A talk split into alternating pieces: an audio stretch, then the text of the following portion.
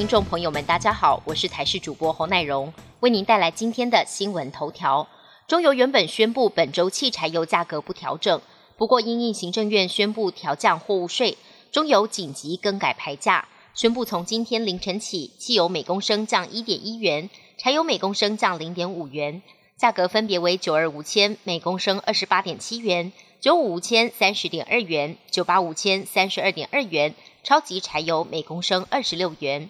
春节连假昨天结束，不少企业要求员工在今天上班前必须先在家中自行快筛，得到阴性结果才可以返回公司上班。就是因为担忧年后疫情再度爆发，影响公司正常运作。兆丰银行在年假前就发给全体员工快筛剂，提供员工在假期结束前自愿自行快筛，如果快筛阳性，还可协助就医。不少民众也在社群网站上自我挖苦，说这是另类的收心操。而且今天开工碰面的第一句问候语，还是你快筛了没，成了另类的开工焦点。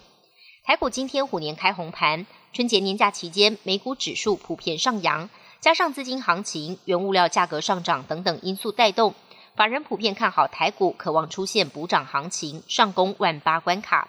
专家建议投资人选股不选市，看好塑化、纺织等原物料类股，以及 PC 下游、低价面板跟记忆体。高值利率股以及金融、银建等族群。春节假期进入尾声，中国的春运也迎来返程人潮，前往主要大城的车票几乎一票难求。浙江杭州、安徽合肥等地火车站都涌现大批旅客。至于正在举办冬季奥运的北京，则规定外来旅客必须持四十八小时核酸阴性证明，抵达后七十二小时内还要再检测一次，也让过完年返京的民众直呼好严格。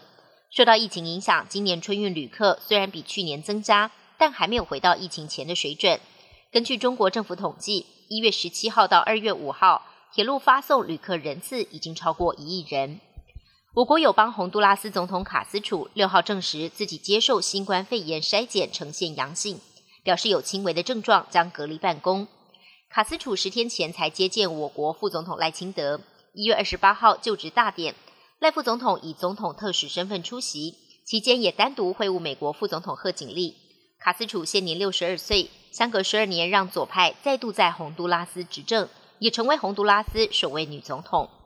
乌俄局势一触即发，连坚持不提供乌国武器的德国态度也稍有改变。德国总理肖兹表示，对于在立陶宛增兵支援保持开放态度，这是德国首次透露不排除在军事上援乌。